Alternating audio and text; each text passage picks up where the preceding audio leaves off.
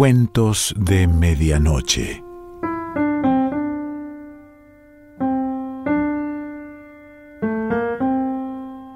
El cuento de hoy se titula Transición y pertenece a Algernon Blackwood.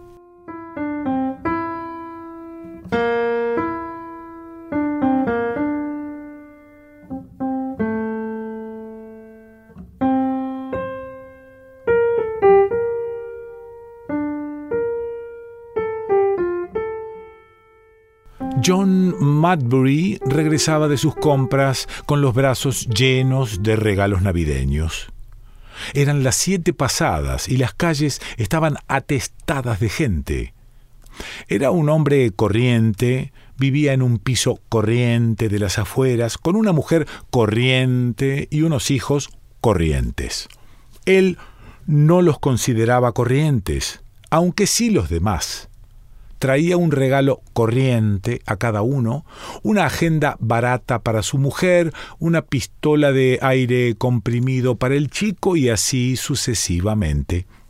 Tenía más de 50 años, era calvo, oficinista, honesto de hábitos y manera de pensar, de opiniones inseguras, ideas políticas inseguras e ideas religiosas inseguras.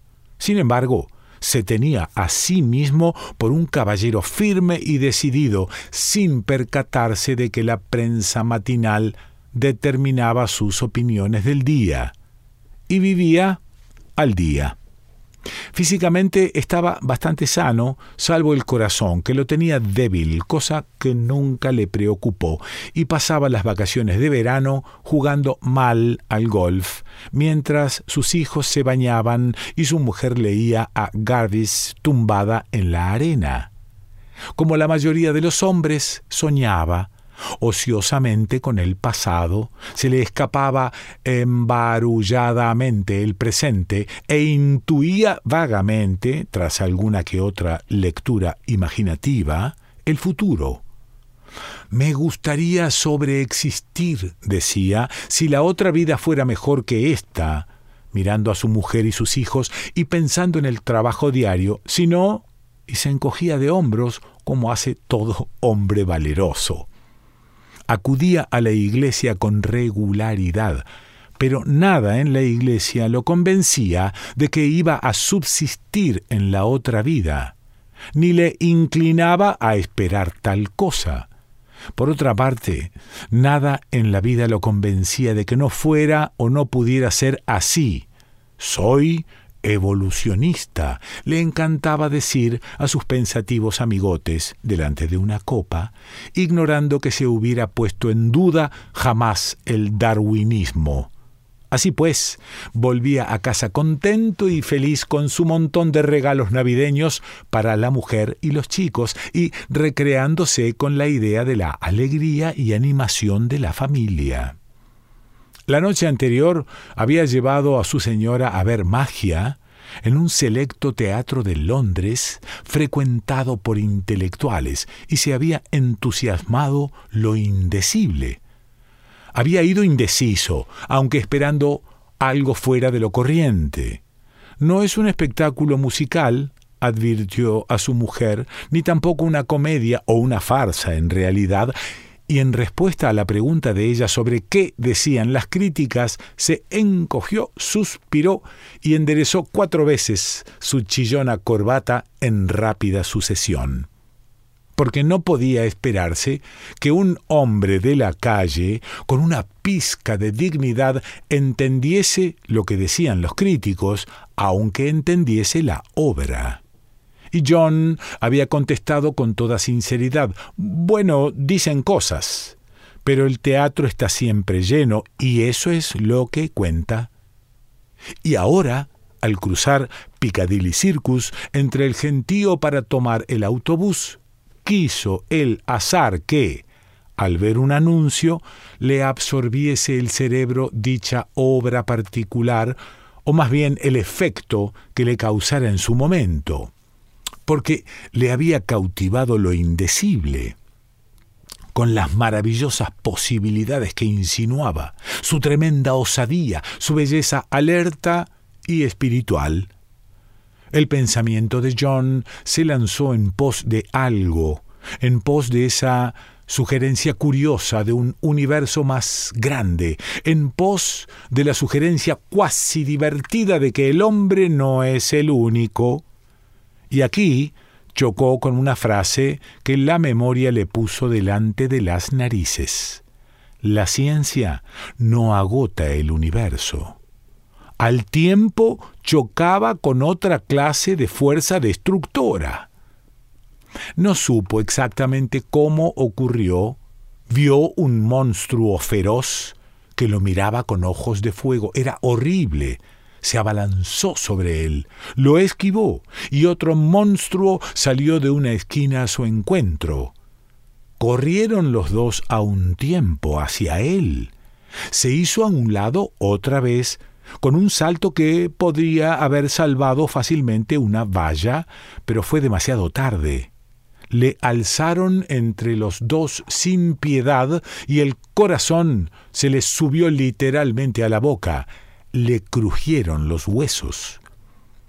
Tuvo una sensación dulce, un frío intenso y un calor como de fuego.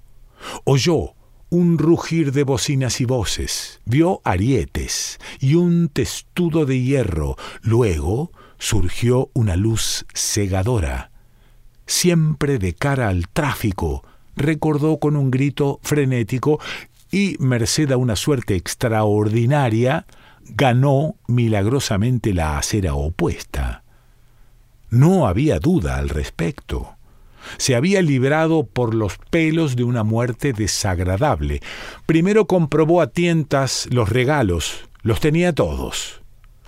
Luego, en vez de alegrarse y tomar aliento, emprendió apresuradamente el regreso, a pie, lo que probaba que se le había descontrolado un poco la cabeza, pensando solo en lo desilusionados que se habrían quedado su mujer y sus hijos si, bueno, si hubiese ocurrido algo. Otra cosa de la que se dio cuenta extrañamente fue de que ya no amaba a su mujer en realidad, y que sólo sentía por ella un gran afecto.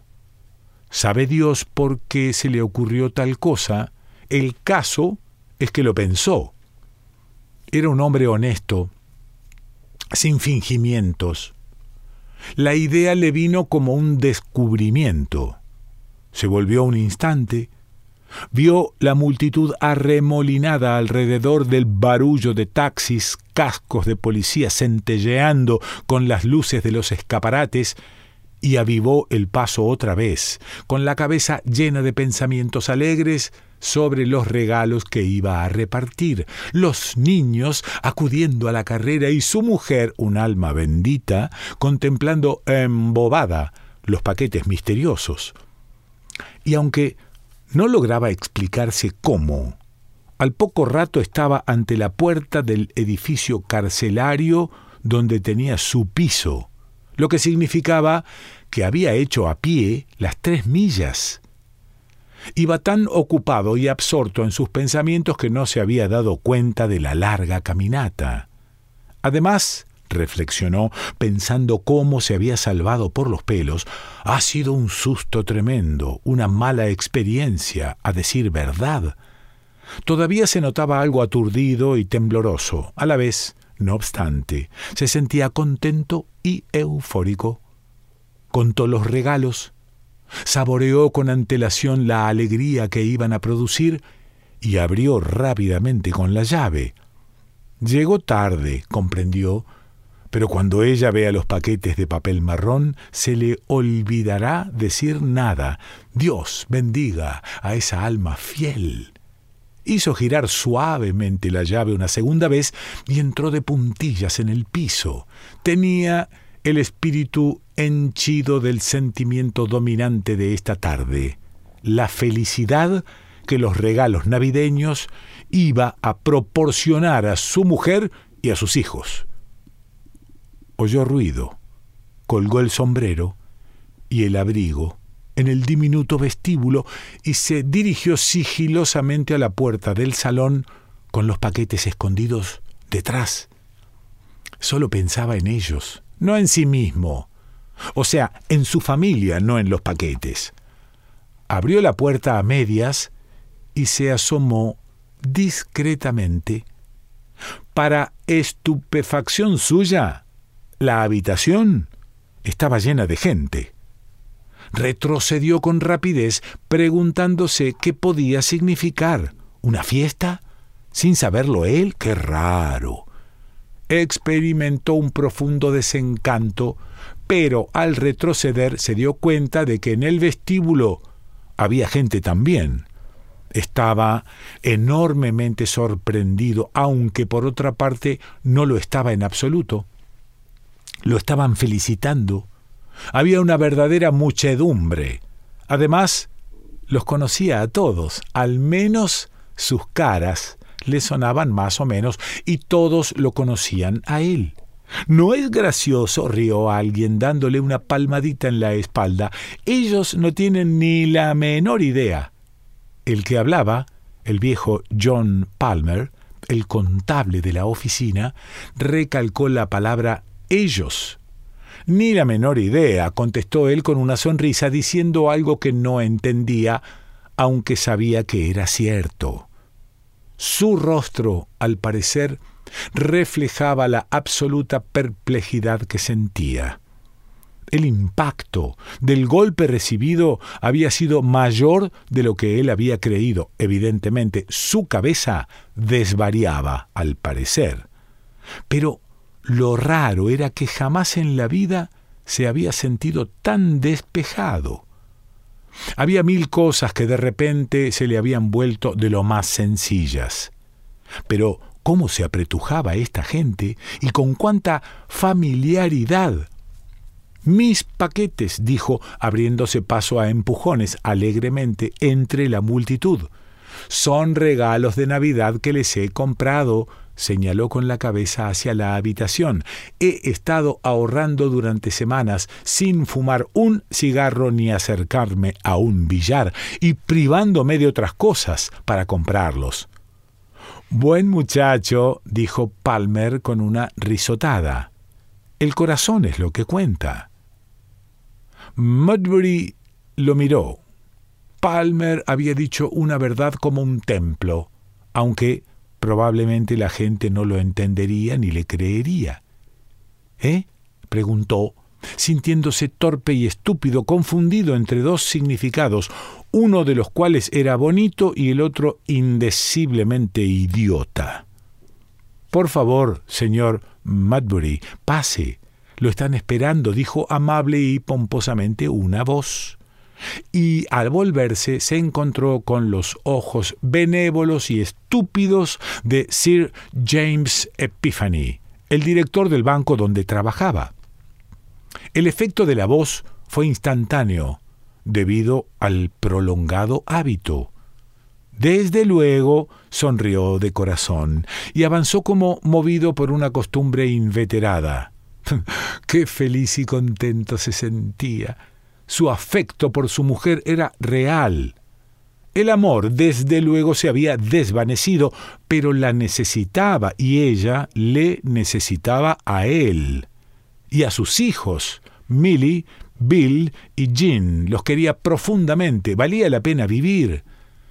En la habitación había bastante gente, pero reinaba un asombroso silencio. John Madbury miró en torno suyo dio unos pasos hacia su mujer, que estaba sentada en la butaca del rincón con Milly sobre sus rodillas. Algunos hablaban y andaban de un lado para otro. El número de personas aumentaba por momentos. Se colocó frente a ellas, frente a Milly y su mujer, y les dirigió la palabra tendiéndoles los paquetes. Es Nochebuena, susurró tímidamente y les, eh, eh, he traído algo a cada una. Miren, les puso los paquetes delante. Por supuesto, por supuesto, dijo una voz detrás de él. Pero aunque se pasase usted un siglo entero presentándoselos, daría igual. No los verán jamás. Creo, susurró Milly mirando a su alrededor, ¿Qué es lo que crees? preguntó vivamente su madre. Siempre estás pensando cosas extrañas. Creo, prosiguió la niña ensoñadora, que papá ya está aquí. Cayó, luego añadió con la insoportable convicción de los niños. Estoy segura, siento su presencia. Sonó una carcajada extraordinaria. Era Sir James Epiphany el que reía. Los demás, toda la multitud, volvieron la cabeza y sonrieron también. Pero la madre, apartando de sí a la criatura, se levantó súbitamente con un gesto violento. Se le había vuelto blanca la cara, extendió los brazos al aire que tenía ante ella, aspiró con dificultad, se estremeció, había angustia en sus ojos. Miren, repitió John, les he traído los regalos. Pero su voz, por lo visto, no produjo el menor sonido, y con una punzada de frío dolor, recordó que Palmer y Sir James habían muerto hace años. Es magia, exclamó. Pero yo te quiero, Jimmy, te quiero, y siempre te he sido fiel, fiel como el acero. Nos necesitamos el uno al otro. ¿Acaso no te das cuenta? Seguiremos juntos, tú y yo, por los siglos de los siglos. Piense, lo interrumpió una voz exquisitamente tierna. No grite. Ellos no pueden oírlo. Ahora. Y al volverse, John Madbury se encontró con los ojos de Everard Minturn, su presidente del año anterior. Minturn se había ahogado en el hundimiento del Titanic. Entonces se le cayeron los paquetes. El corazón le dio un enorme brinco de alegría. Vio que su cara, la de su mujer, miraba a través de él. Pero la niña lo miraba directamente a los ojos, lo veía. Lo que su conciencia registró a continuación fue el tintinear de algo lejos, muy lejos. Sonaba a millas debajo de él, dentro de él. Era él mismo quien sonaba, absolutamente desconcertado, como una campanilla. Era una campanilla. Milly se inclinó, recogió los paquetes.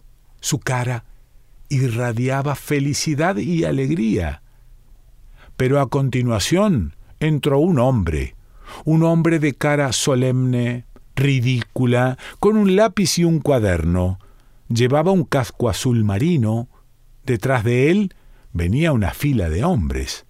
Traían algo. Algo. Madbury no podía ver con claridad qué era.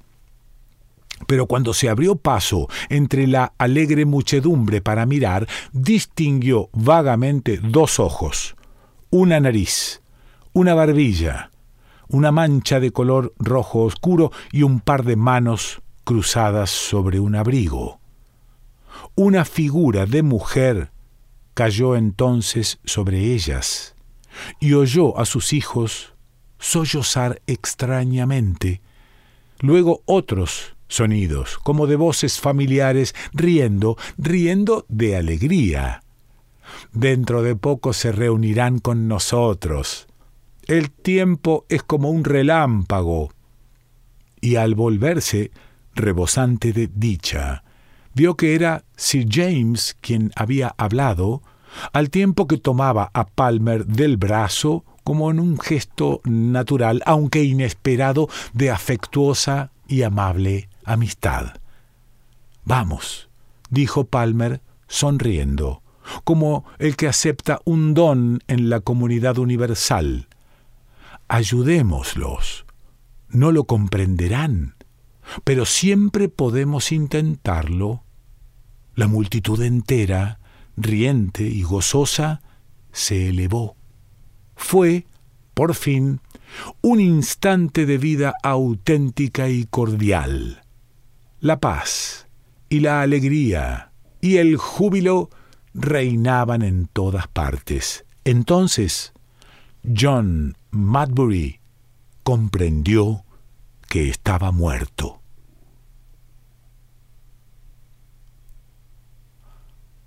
Algernon Blackwood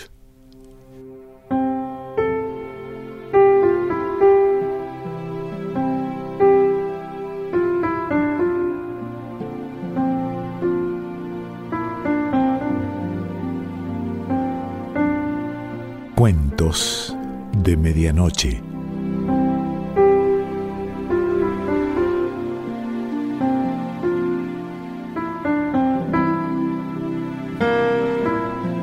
Selección Pancho Mondino. Idea y lectura Quique Pessoa.